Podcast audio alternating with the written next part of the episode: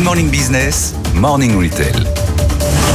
Running même, avec vous Franck Rosenthal, spécialiste euh, en justement retail. Merci d'être avec nous ce matin. Franck, on va parler de euh, New Balance qui lance et qui ouvre un nouveau flagship à Paris.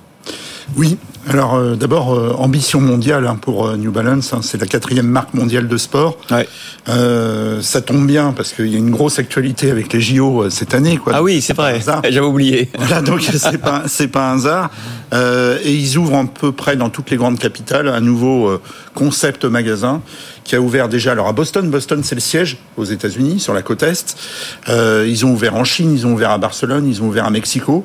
Et là, ils ont ouvert il y a quelques semaines, c'était juste avant, les, avant Noël, euh, dans le Marais, euh, rue des Archives, à côté du BHV. Euh, un superbe magasin qui fait 250 mètres carrés.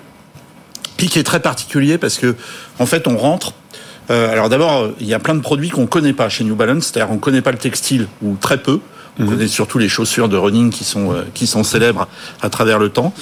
Et puis euh, il y a aussi un étage complet qui est euh, c'est une sorte de petit salon euh, de, de. On passe de l'un à l'autre et ils valorisent en fait leur collection parce que la particularité de New Balance, c'est de produire une partie de leur production aux États-Unis, donc c'est made in USA.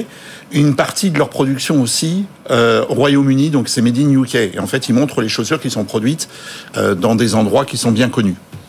Alors du coup, euh, c'est cette, ce flagship dans le Marais, à côté du BHV, euh, on peut trouver toutes les références de, de la marque, j'imagine. Et en, en, termes de stratégie retail, il y a de plus en plus de marques comme ça qui ont envie un peu de leur propre magasin euh, pour mettre en avant évidemment leur marque et l'expérience consommateur que vous n'avez pas forcément hein, quand vous êtes dans des dans des dans des dans des corners ou dans des boutiques multimarques. Hein. Oui, c'est-à-dire que eux, ils sont vendus euh, chez euh, JD, ils sont vendus chez Courir, chez Intersport, voilà pour citer en France certains distributeurs, et euh, ils n'ont pas la place pour s'exprimer, et notamment raconter des histoires. Ce qu'ils peuvent faire là, parce que quand ils ont un salon euh, avec une cheminée, avec euh, la production qui est faite à la main, enfin, etc. Ils peuvent raconter des choses et surtout avoir des vendeurs, une équipe de vendeurs dédiés, dédiés, ouais. hein, qui connaît très très bien les, les produits.